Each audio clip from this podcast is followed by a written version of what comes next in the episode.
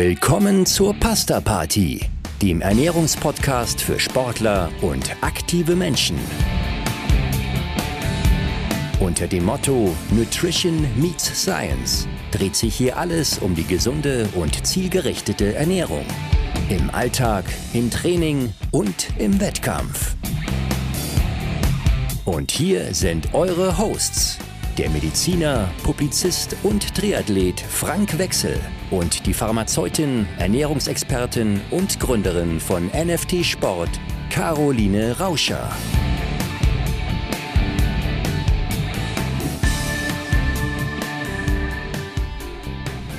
Hallo Caro, da sind wir wieder.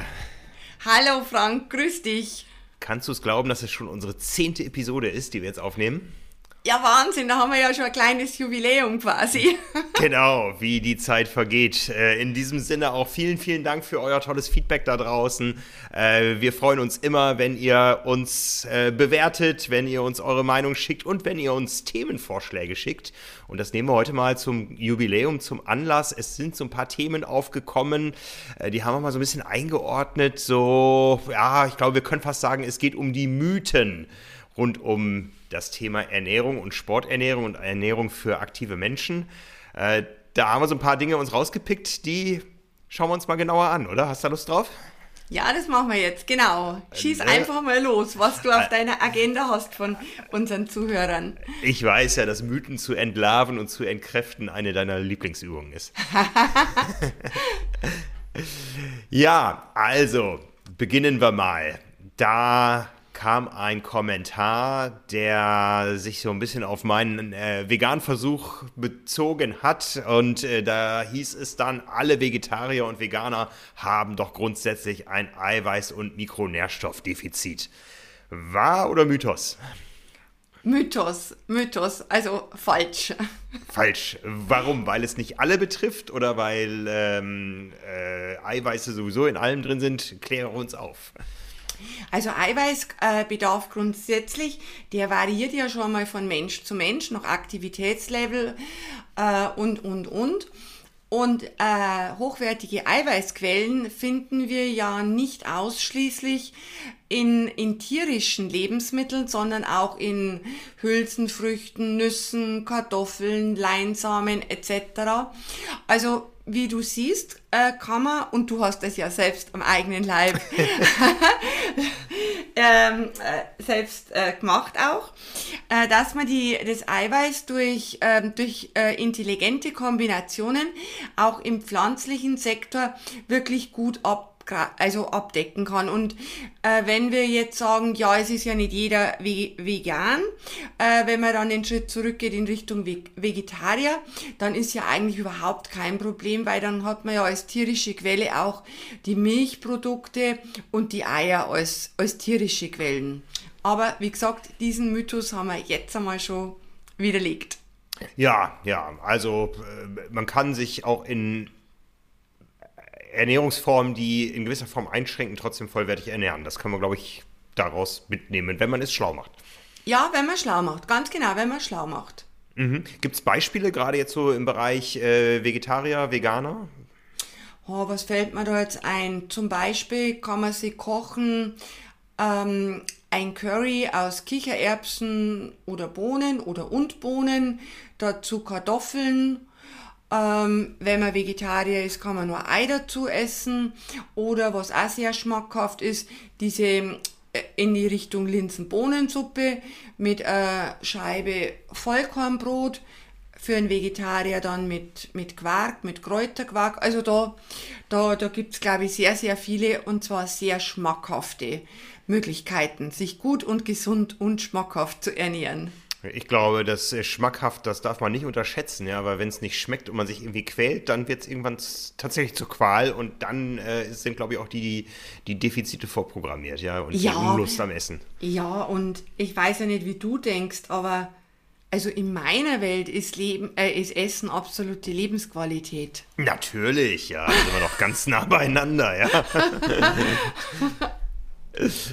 ja, und äh, was die Mikronährstoffe betrifft, ähm, Ich glaube, da gilt es auch für alle, ja. Also da, da muss man jetzt nicht äh, sagen, äh, da muss der eine oder andere mehr drauf achten, sondern äh, man kann sich auch mikronährstoffarm ernähren, wenn man nicht vegan oder nicht vegetarisch oder so unterwegs ist, ja. Also die Risiken bestehen ja in, in jeder Ernährungsform, dass man sie falsch macht. Ja, Ganz genau, die bestehen überall, weil es auch davon abhängt, äh, wie qualitativ hochwertig ist das Lebensmittel und ist jetzt egal, aus welcher Sparte das kommt. Und dann auch, was hat der einzelne Mensch für einen Mikronährstoffbedarf, Verbrauch, wie kann er sie aufnehmen. Also wir sprechen da von dieser sogenannten biochemischen Individualität. Also wie gesagt, äh, da sollte der eine, die eine Sparte genauso kontrollieren lassen wie die andere Sparte. Mhm, mhm. Ja, das können wir, glaube ich, da können wir einen Haken dran setzen. Genau, machen wir einen Punkt an der Stelle. genau, genau. Aber auch gleich das als Überleitung nutzen zu einem nächsten Mythos, ähm, der auch so ein bisschen aus der gleichen Ecke kommt, äh, wo es dann hieß, ja, ich schränke mich zwar in meiner Ernährung ein, weil ich sehr darauf achte, aber dadurch, dass ich ganz viele schwer aussprechliche, exotische Superfoods zu mir nehme, bin ich sowieso perfekt abgedeckt. Das ist sowieso alles viel besser als das, was es hier beim Bauern auf dem Biomarkt gibt. Falsch. Exotisch ist immer gut. Falsch. Falsch. Auch da möchte ich jetzt gerne ein Beispiel hören. Also falsch. Ähm, wenn wir, wie du ja schon gesagt hast, äh, diese heimischen Lebensmittel. Die heimischen Lebensmittel, wie zum Beispiel äh, die schwarze Johannisbeere, ist ja so ein richtiger Vitamin- und antioxidative Bombe, sage ich mal. Äh, Brokkoli oder Kohl. Ähm, die, die, die stehen jetzt ihren äh, ihren Konkurrenten aus der exotischen Ecke in, in keiner Beziehung nach. Also was die Inhaltsstoffe anbelangt. Im Gegenteil, also würde ich sagen, äh, diese heimischen Lebensmittel, die haben mit Sicherheit ähm, einen höheren Gehalt an Vitaminen, wenn man bedenkt, äh, dass diese Vitamine so, ja, die sind so ganz, äh, so ganz äh, empfindliche ähm, Gesellen, die die reagieren auf Luftsauerstoff mit Zersetzung, die reagieren auf Wärme, auf Licht. So, und äh, wenn man sich jetzt vorstellt, äh, wo die teilweise herkommen, äh, diese langen äh, Transportwege, dann äh, geht es ja immer einher mit einem Verlust an, an Nährstoffen.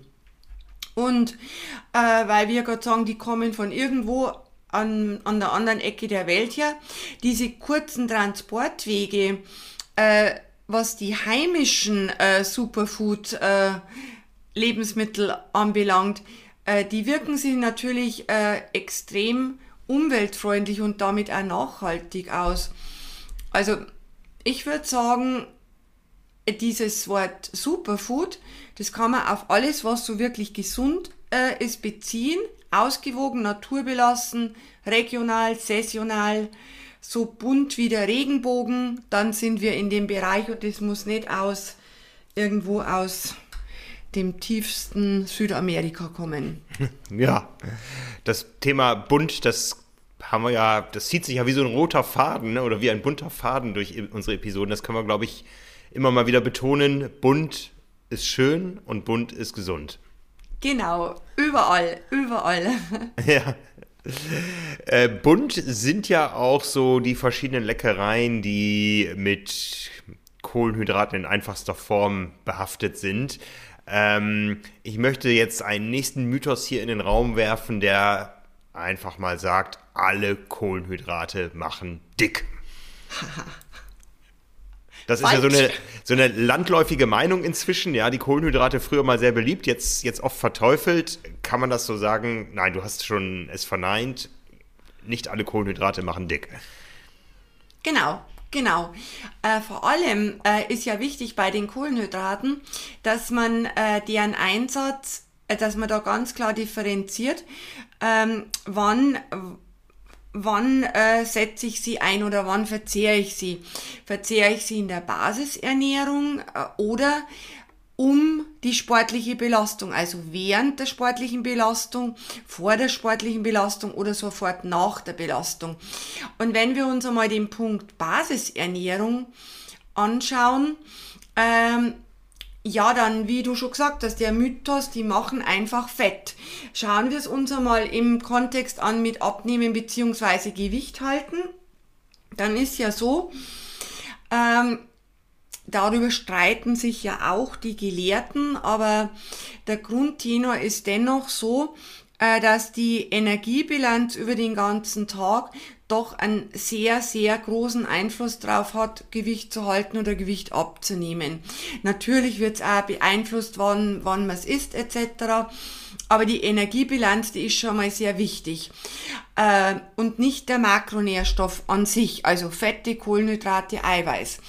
Und äh, Kohlenhydrate sind ja nicht Kohlenhydrate. Jetzt, wenn wir in der Basisernährung uns an die komplexen Kohlenhydrate, also dieses Portfolio Vollkorn halten und die mit den einfachen Zuckern vergleichen, dann ist da natürlich ein massiver Unterschied.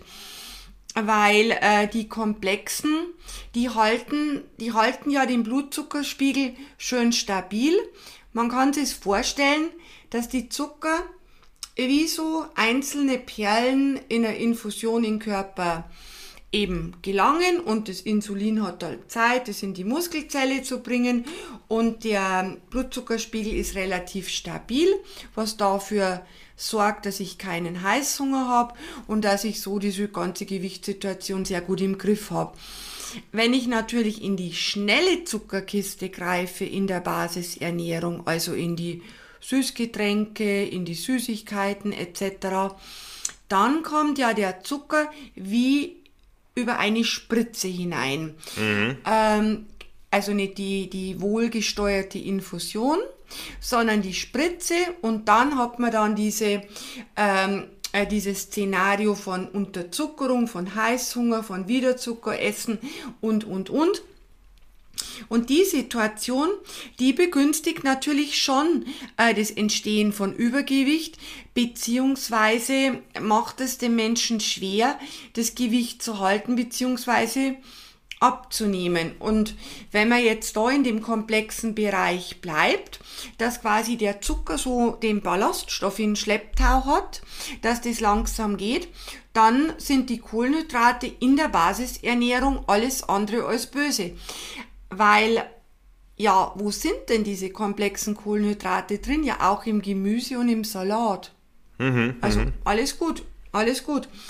Und im Sport, da müssen wir sowieso ganz anders denken.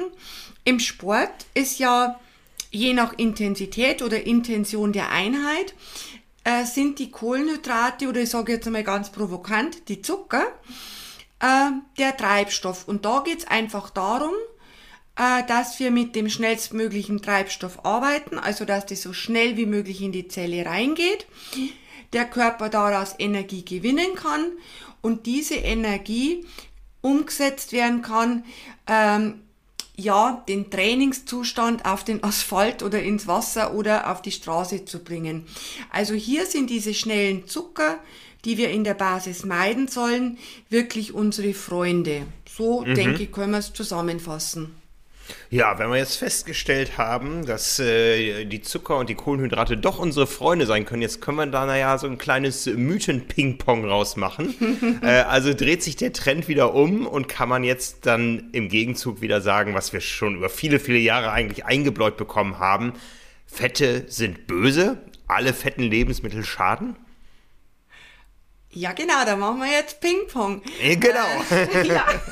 Makronährstoff Ping-Pong. Ja, ja. Also Zucker sind wieder lieb und Fette sind böse. Punkt. Genau, und das ist auch falsch, Frank. Ach, das Mann. Auch, Mensch, ja. Also die, ähm, die Fette sind auch unsere Freunde. Da gibt's auch die Bösen und die Guten. Ähm, und, die, und die Guten, die kann der Körper jetzt gar nicht selber herstellen. Das sind diese, zum Beispiel diese Omega-3, Omega-Fett, sechs Fettsäuren, äh, die müssen wir über die gesunde, ausgewogene äh, Ernährung aufnehmen.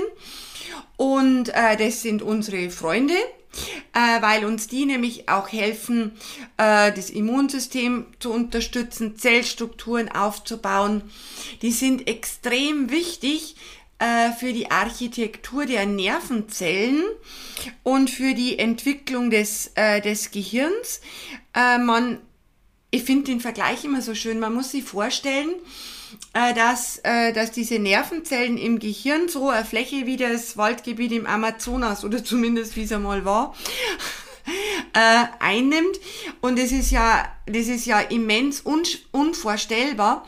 Und ähm, diese Zellmembranen sind ja im permanenten Auf- und Umbau und dafür, äh, und dafür brauchen wir diese wertvollen äh, Fettsäuren. Die sind quasi Architekten unseres Denkens, unseres Fühlens, ja, und das halt äh, wir und unsere Kinder gut lernen können. Also ah, ich mag sind, das, wenn Ernährung und Philosophie aufeinanderstoßen. Ja, und das, das ist einfach total, total wichtig und auch, ich finde total spannend, wenn man sich darauf einlässt, was passiert mit dem, was ich esse. Wie welche, welche Effekte hat das in meinem Körper? Was wird draus gemacht? Ich finde, wenn man sie das bewusst macht, dann geht man auch viel, viel achtsamer damit um, was man sich einverleibt. Mhm, mhm. Das glaube ich. Ja. Also es sind, und wir sagen, sie sind unsere Freunde und es gibt auch die Bösewichte. Genau, jetzt wollte ich gerade fragen, was sollten wir uns nicht einverleiben im Bezug auf Fette? Die Bösen sind jetzt unter anderem zum Beispiel diese, diese gehärteten Fette, die Transfette. Und äh, die finden wir vor allem in stark verarbeiteten Lebensmitteln, im frittierten Fett, äh, Buttergebäck, Tütensuppen, Softeis, Kaffee-Fertigmischungen, weißt schon, diese Tüten, Cappuccino etc. Oh, bla, bla, bla. Furchtbar, boah, furchtbar. Äh, Schokoüberzug, da sind diese, diese, diese bösen Kandidaten drin und die sind deswegen negativ für unsere Gesundheit, weil die unter anderem zum Beispiel auch ähm, das schlechte LDL-Cholesterin ansteigen lassen, was für Herz-Kreislauf einfach negativ ist. Mhm, mhm. Genau, und das wollen wir nicht. Die wollen wir nicht haben. Genau. Äh, was die guten Fette sind, äh, haben wir ja schon erwähnt und warum sie uns gut tun. Ja, da waren wir schon äh, am Abdriften in die Philosophie. Was ist denn nun die richtige Ernährungsphilosophie auf ähm, die Fettzusammensetzung, die Fettmenge bezogen? Also von der Fettmenge her, ähm, natürlich äh, wenn man so eine Faustregel in, in Raum schmeißt, dann ist das eine Faustregel. Und äh, es gilt natürlich nicht für alle Menschen. Aber ungefähr ein Drittel unserer Gesamtenergieaufnahme, die sollte aus Fett bestehen. Und da natürlich so hochwertig wie, wie, irgend, wie irgend möglich. Mhm. Sprich, gewisse Anteile der berühmten Omega-Fettsäuren. Genau. Mhm. Genau, aber auch die einfach ungesättigten Fettsäuren, äh, wie, eben, äh, wie eben Olivenöl zum Beispiel.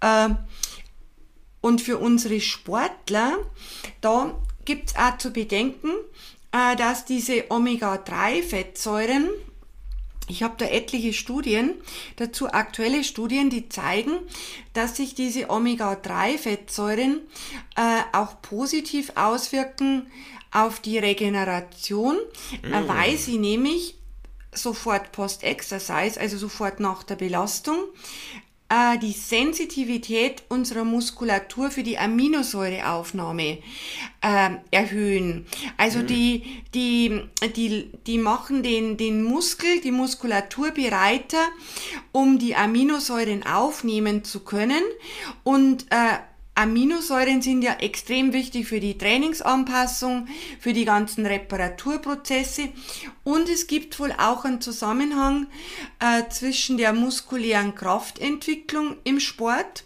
und eben diesen Omega-3-Fettsäuren. Da darf ich jetzt noch was sagen, da fällt mir nämlich jetzt gerade ja. was ein. Ja.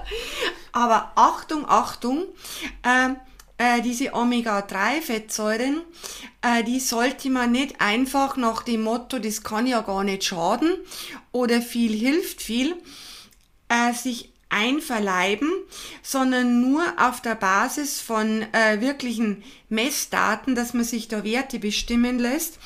Und es gibt nämlich auch Menschen, ähm, die Stoffwechselstörungen haben, und es sind jetzt äh, gar nicht so wenige, äh, die mit einem mit äh, bei der Omega-3-Fettsäurezufuhr so reagieren, dass sich das LDL-Cholesterin erhöht. Also da muss man schon Fingerspitzengefühl auch walten lassen und wie halt in dem ganzen Mikronährstoffbereich, wie wir vorhin gesagt haben, immer laborwertmäßig ähm, dann agiert. Mhm, mhm. Jetzt haben wir ja vorhin die ganzen bösen Lebensmittel erwähnt womit kann ich mir denn jetzt was Gutes tun? Jetzt hol uns mal aus dieser Pommes- und Schokoladenüberzug-Ecke wieder, wieder raus und hol uns ab und äh, zeige uns äh, die Philosophie des Gesunden, wo wir wieder dabei die sind. Die Philosophie des Gesunden. Wo steckt sie drin? Dir, das wird dir als Nordlicht wahrscheinlich äh, sehr entgegenkommen. Kommt jetzt der Matthias. Ja, ja, ja. Der Matthias, der Hering, ähm, fette Fische, der Lachs, die Forelle, die Sardinen, also dieses ganze fette Fischzeug. Äh, nicht die heimische Forelle auch zu vergessen, ganz wichtig. Äh, dann auch ähm, Meeresalgen, ähm, Eier, dann hochwertige Öle, Raps, Lein, Walnuss, Soja, Hanf, Kürbis, also so diese, diese Dinge. Und bei den Eiern, äh, da mag man vielleicht jetzt kurz einmal stutzen und sagen, Eier Omega-3.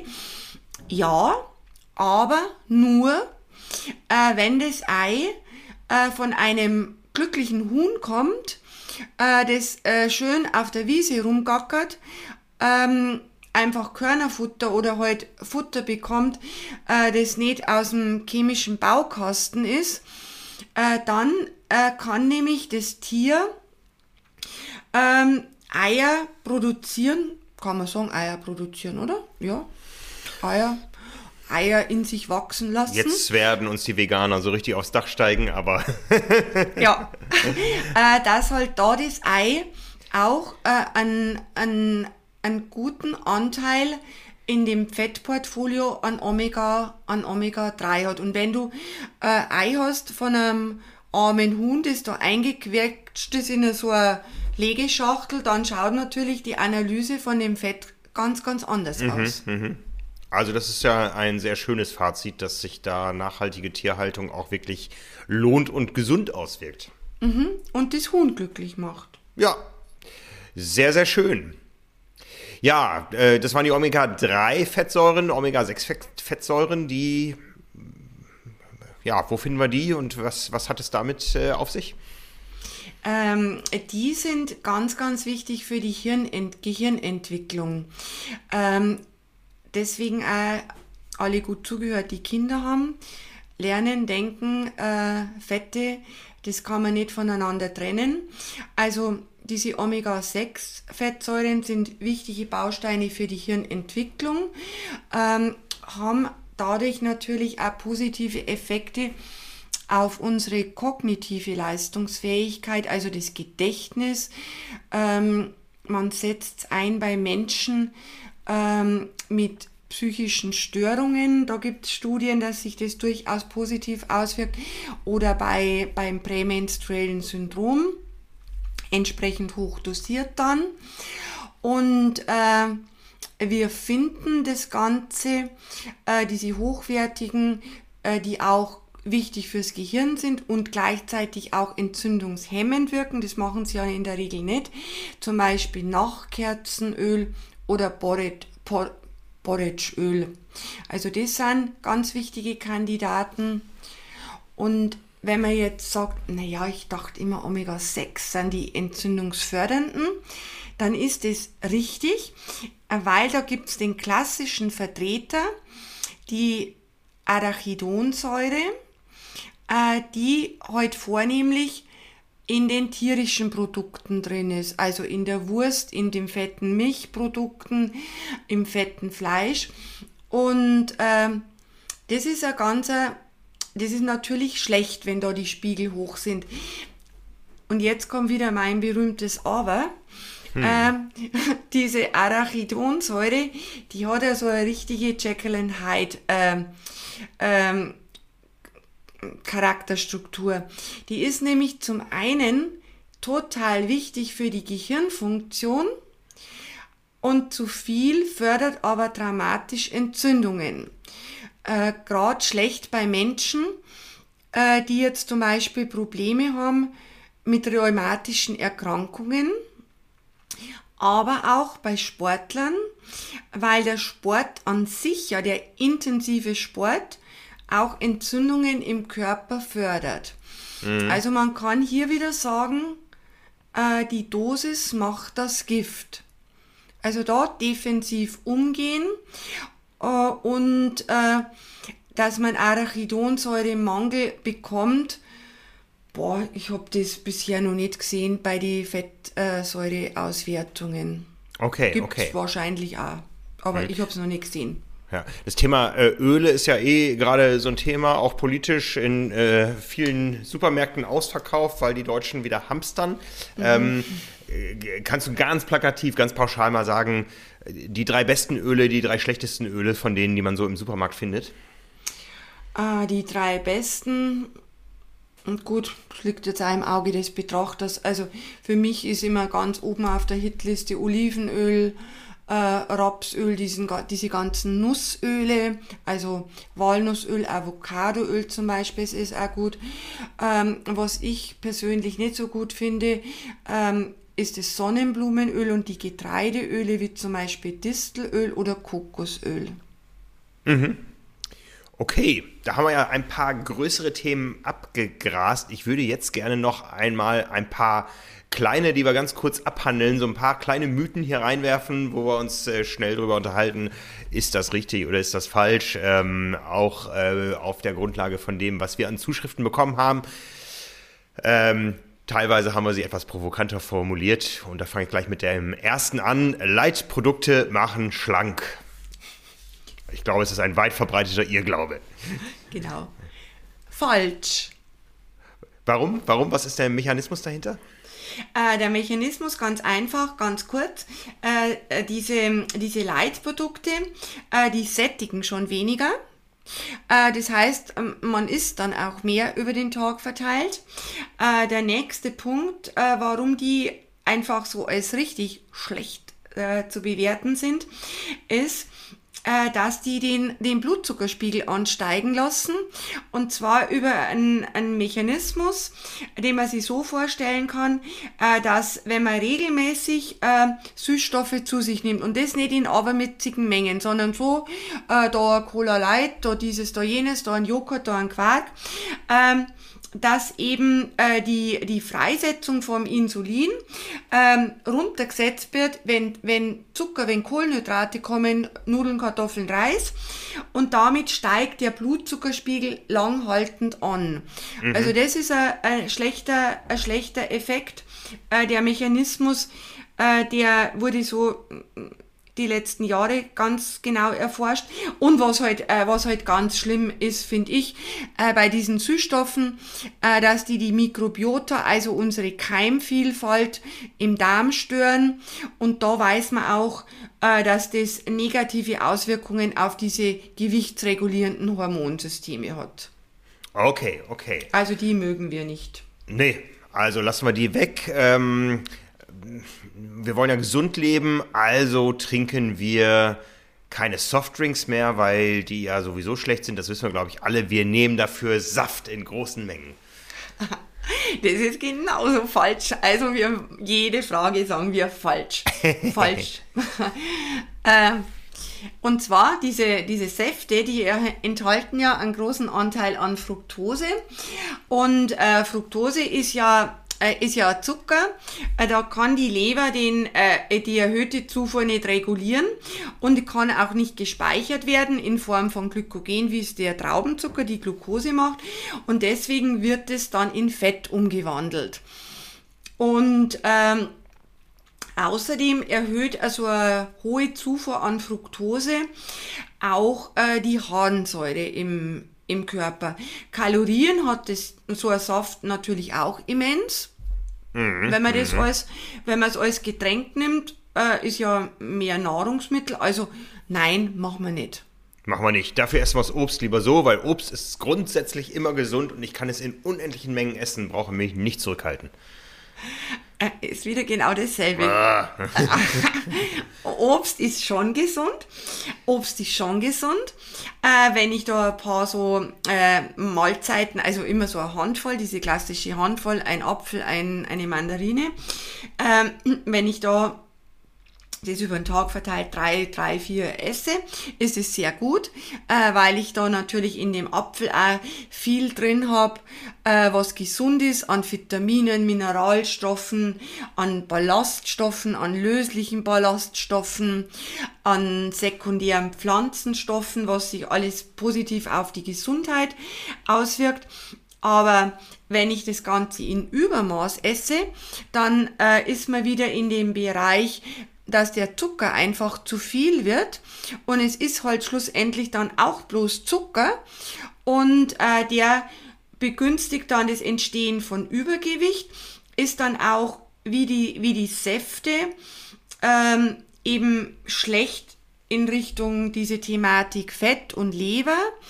Und wenn jemand an sich schon erhöhte Harnsäure hat, ist gar nicht so selten, ähm, dann ist es natürlich auch kontraproduktiv, kiloweise dieses Obst zu verzehren. Mhm. Da dann lieber alternativ auf die Gemüseschiene ausweichen.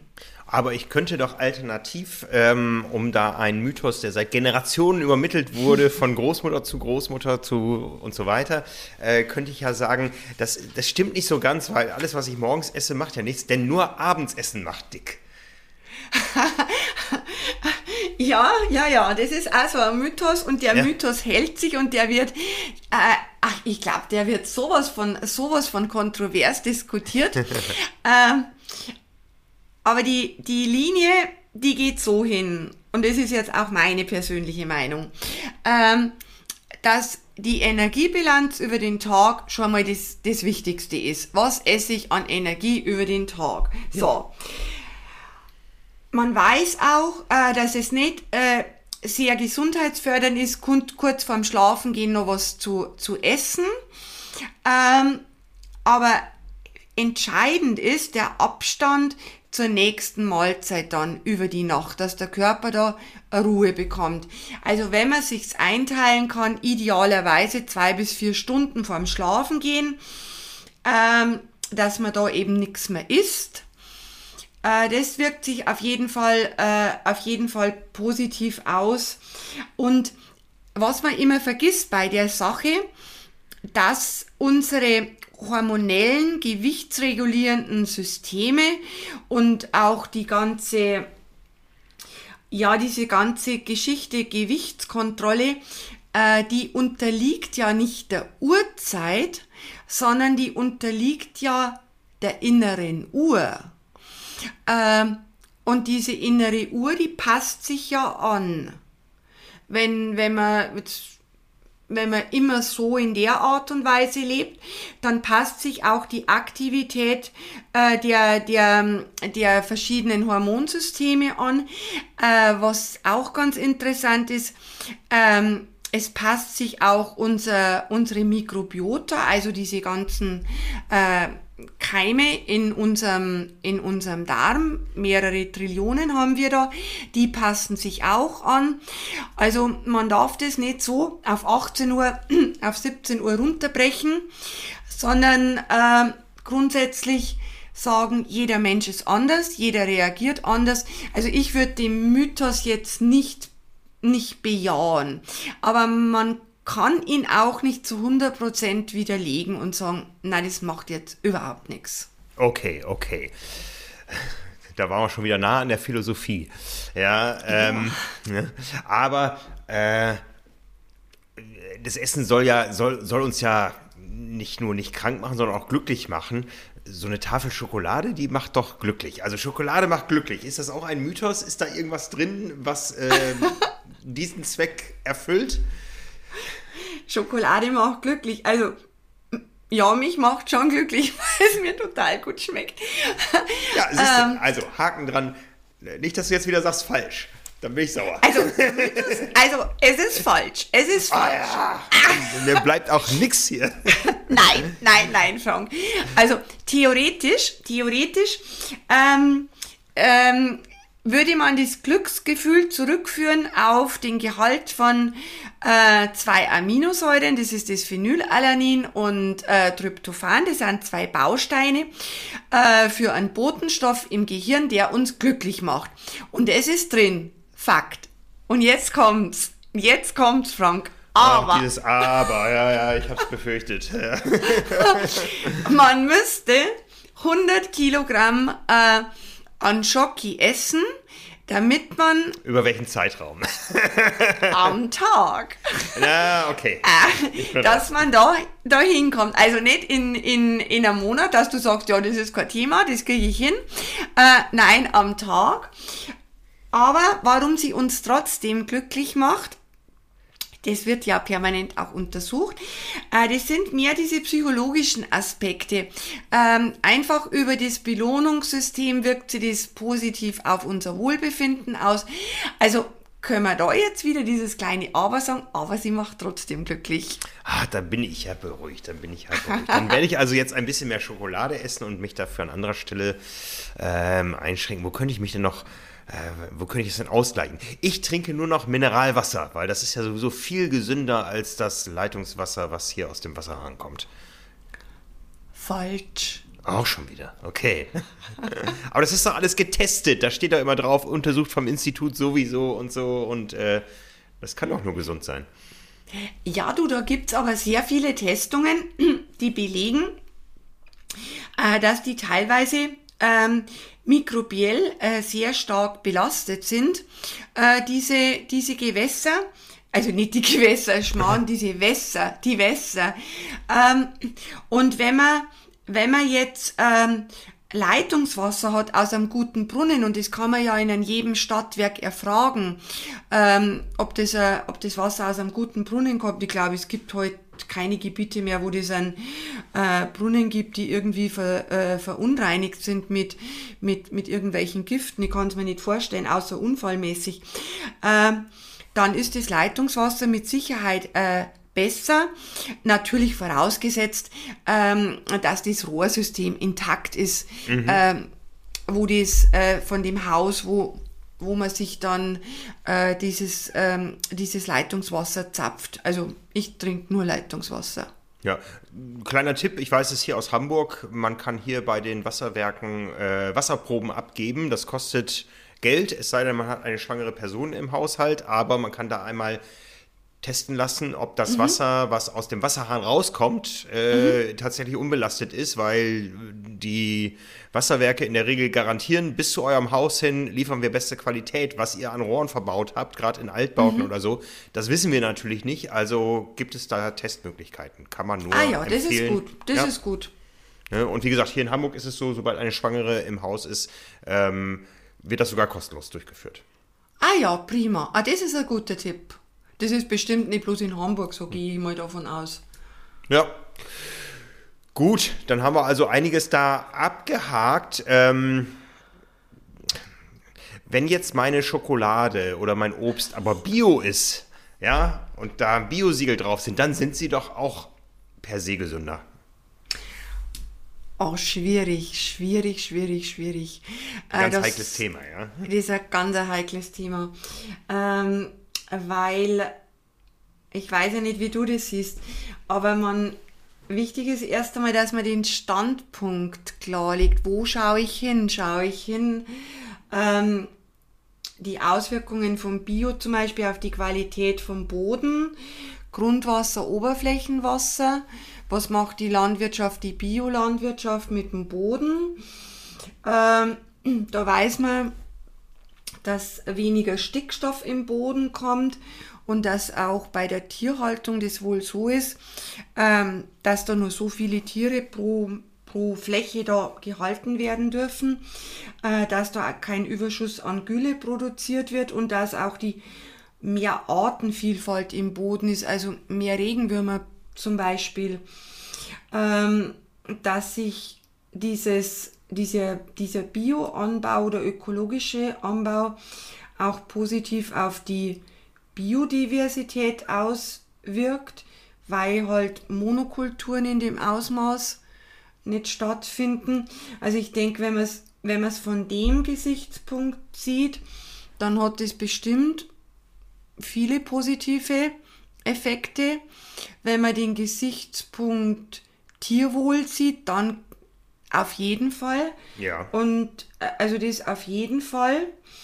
Ähm, dass auch die Pestizidbelastung und die Arzneimittelrückstände äh, in den Bio-Lebensmitteln geringer ist. Da habe ich was gelesen, da gibt es Studien aus Stanford, die das belegen, ähm, wo kein Unterschied ist, und das finde ich ganz wichtig, ähm, ist das Thema Schwermetalle.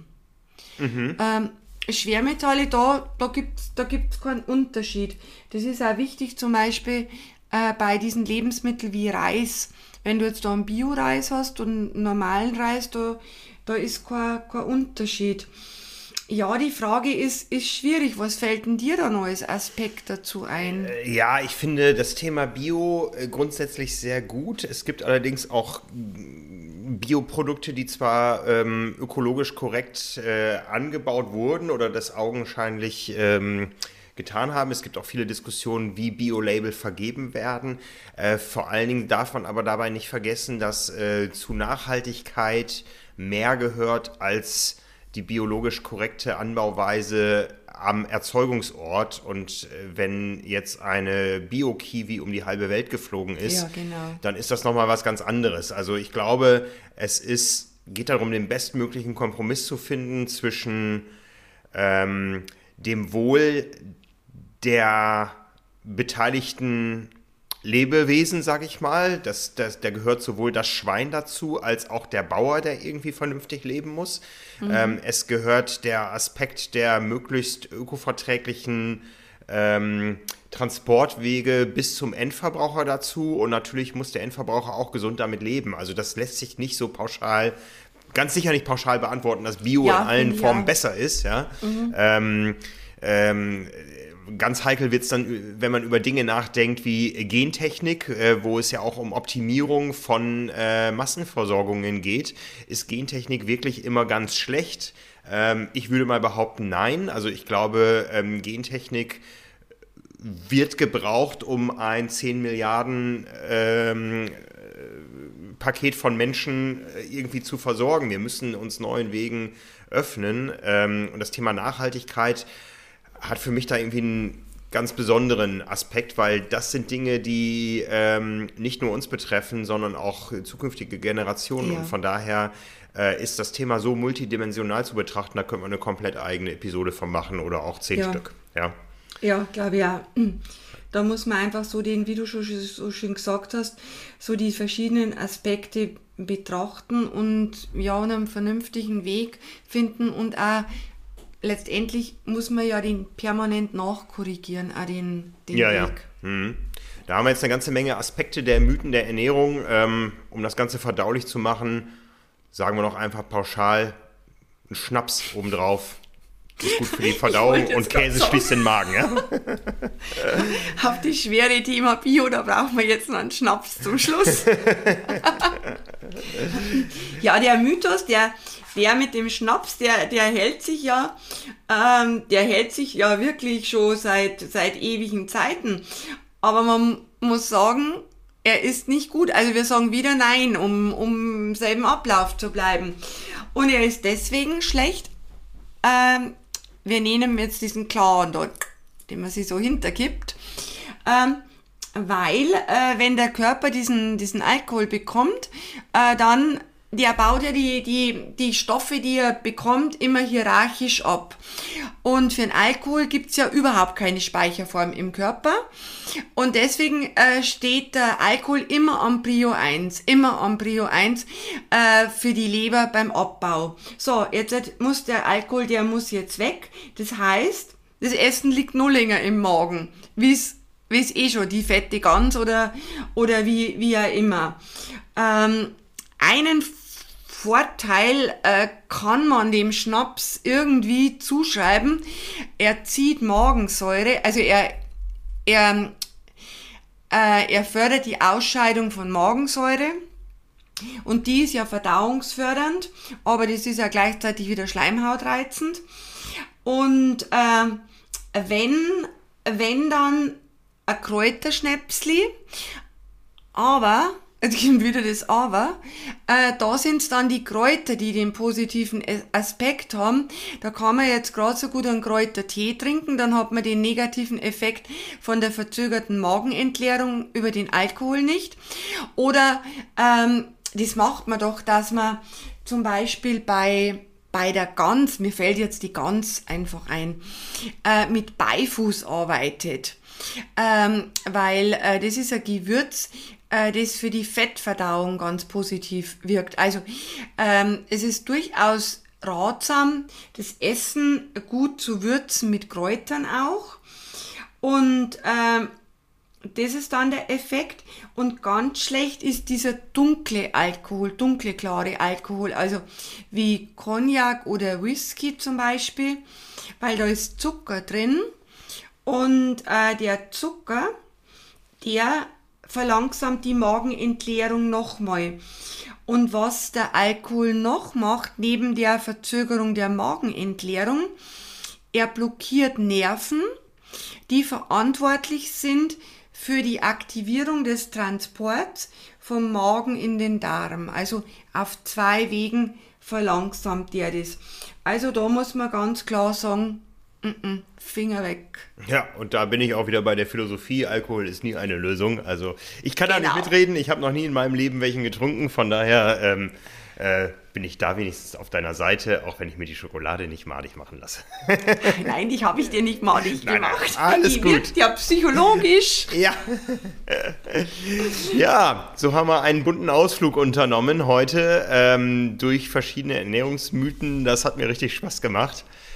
Ähm, ja. Nächste Woche mit, widmen wir uns dann wieder einem Spezialthema. Seid gespannt, was wir uns da einfallen lassen. Für heute bleibt uns erstmal nur zu sagen, guten Appetit und bleibt gesund.